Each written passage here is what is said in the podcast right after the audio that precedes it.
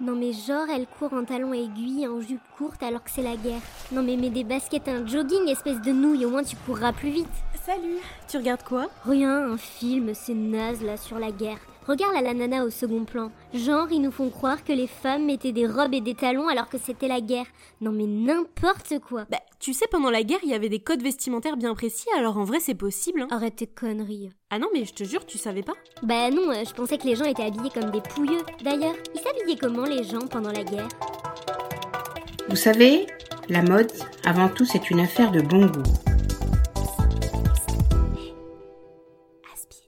La première chose qu'il faut noter, c'est que même si certaines femmes sont entrées dans les usines pour remplacer les hommes qui étaient partis au front pendant la Première Guerre mondiale, peu d'entre elles, contrairement à ce qu'on peut imaginer, ont délaissé leur féminité. D'ailleurs, à cette période, de nouvelles silhouettes apparaissent. C'est la mode de la robe cloche, c'est-à-dire des robes qui marquent la taille et qui sont très larges en bas. Un jour, mon prince viendra. Non mais elle s'est crue dans la belle au bois dormant avec sa robe de princesse cucu ou quoi? Mais non, surtout que la silhouette, elle va rapidement changer et quelques années après, elle va évoluer vers des robes tonneaux qui sont moins volumineuses. Et dans la continuité, les robes se raccourcissent. Et hop, euh, c'est la libération de la gambette. Eh ben, la question se pose réellement, mais il n'y a rien de certain. Si les robes raccourcissent, c'est aussi le signe du système de la mode qui fonctionne de manière cyclique. Les modes se démodent, alors soit la tendance a changé, soit c'est une question économique, et comme ces robes cloches, elles nécessitaient beaucoup moins de tissu, c'était peut-être une manière de gaspiller moins. Dans tous les cas, ça ne change absolument rien au fait que les femmes doivent, malgré la situation, rester féminines et par exemple, continuer à porter des corsets, que ce soit des corsets de soir,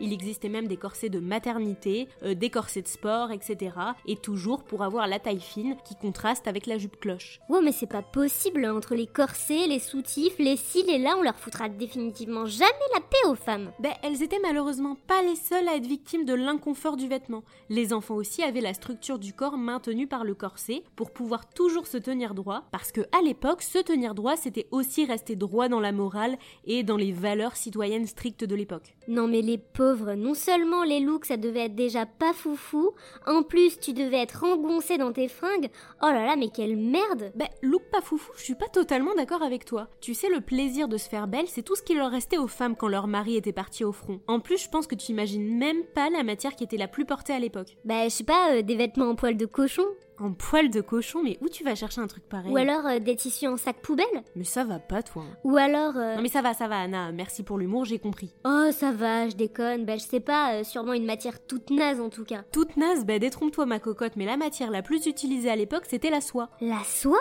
Mais c'est un truc de richou la soie, c'est quoi ce bordel? Ça a beau être la guerre, pendant que monsieur est au front, madame pète dans des petites culottes en soie. Mais non, pas du tout, mais n'importe quoi. En fait, je t'explique. À l'époque, la soie, c'était très largement utilisée, notamment pour des raisons économiques. En fait, les industries de la laine, majoritairement situées dans le nord-est de la France, sont occupées. Et le prix de la laine est quasiment 4 fois plus cher entre 1915 et 1918, et il dépasse largement celui de la soie. En revanche, la soie à l'époque, c'est fabriqué à Lyon, et l'industrie lyonnaise baisse les prix de sa production de soie afin de favoriser la consommation des Français. Ah ben n'empêche que la vie est plutôt belle. Madame se pomponne et s'habille, et moi qui avais une image de petit soldat, j'étais vraiment à côté de mes pompes. Bah, quand même, t'as raison d'en parler parce qu'effectivement, on voit apparaître une influence du vestiaire militaire sur la garde-robe féminine. Et en France, ça dérange. Par contre, en Allemagne, le look des femmes allemandes, bah, disons qu'il est moins sexy et moins glamour. Je dirais même plus, en Allemagne, la mode, c'est un outil de propagande. D'ailleurs, les journaux satiriques français ne se sont pas privés pour se moquer du look des Allemandes en les représentant comme des femmes grosses, laides et viriles même. Je suis une Parisienne, presque nue. Je porte uniquement une culotte léopard et je suis vêtue de mon Chanel numéro 5. Vlukburg, je suis une Allemande, j'aime la choucroute et je mange des enfants. Ah ben c'est sympa pour les Allemandes ça. Entre la première et la deuxième guerre mondiale, on est en plein dans la période des années folles. D'ailleurs, si vous vous demandez si les années folles portaient vraiment bien leur nom, eh ben je vous invite à aller écouter mon podcast sur les années folles que vous pouvez retrouver sur toutes les plateformes de podcast. Et quand Hitler arrive au pouvoir en 1933, la place de la femme dans la société allemande va radicalement changer. L'idéologue Alfred Rosenberg explique même que la femme émancipée est un symbole du déclin culturel et qu'elle doit se cantonner à son rôle de femme, c'est-à-dire d'être une bonne mère et d'être une bonne épouse. Et comme le régime nazi, il a vraiment des idées euh, super sympas, et pour bien presser le cerveau des femmes, des expositions dédiées à la femme allemande sont mises en place par le régime nazi pour expliquer aux femmes leur place de mère de famille dans la nation. Sympa, dis donc ce régime. Chérie, ça te dit d'aller voir une expo histoire que je t'explique comment tu vas bien la boucler à partir de maintenant? Et ben c'est exactement ça. Toutes les avancées des années précédentes, que ce soit sur la liberté d'expression en général ou au niveau de l'émancipation féminine, tout est remis en cause par les nouvelles autorités. La mode qui avait vu en Allemagne le jour au début des années 20 est qualifiée de masculine, les cosmétiques sont qualifiés de toxiques, et il est même dit que la mode de la Troisième République, fait d'excentricité, aurait mené à la dégradation morale. Donc en gros, au vu de ces femmes complètement délurées évidemment, Adolphe y considère que pour une question de survie de la nation, oui oui bien sûr, il faut calmer le jeu et modeler un nouvel idéal féminin. Par conséquent, pour éviter que les femmes ne soient entre guillemets influencées, les journaux de mode sont censurés, les femmes n'ont plus le droit de faire du sport ni de se maquiller, il existe même une loi qui interdit formellement aux femmes célibataires de porter du rouge à lèvres, du vernis et de s'épiler les sourcils. Mais c'est bien connu, attends Julia. S'épiler les sourcils, c'est vraiment un truc de femme qui se respecte pas du tout. Non mais n'importe quoi ce régime, c'est vraiment une merde pas possible. Tu l'as dit oui, et encore à ce moment-là, on n'est même pas encore dans la Seconde Guerre mondiale. De 1939 jusqu'à 1947, la vie des Françaises et des Français va complètement être chamboulée. Pour s'habiller par exemple, des tickets de rationnement pour vêtements sont distribués. Ce qui d'ailleurs force les gens à devenir économes parce que tu t'en doutes, le petit temps du shopping sympatoche et de la frivolité, bah, c'est terminé. Les femmes se mettent d'ailleurs à porter des uniformes tailleurs noirs très stricts, des chemises blanches qui contiennent d'ailleurs des tonnes de poches puisque porter des sacs à main,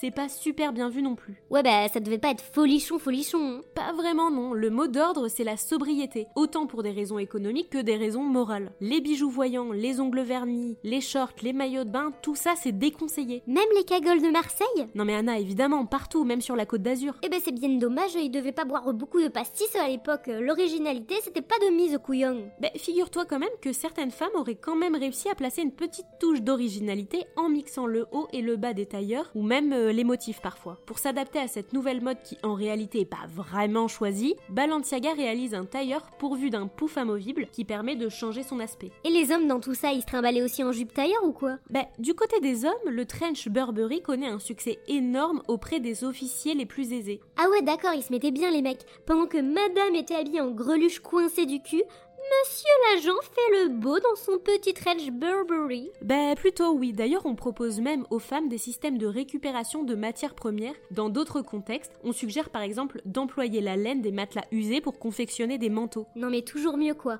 Moi qui adore parler de fringues, ça devait être quelque chose les conversations de Nana à l'époque. Oh, chérie, sont trop beaux tes gants, c'est quoi? C'est la couche sale de mon fils.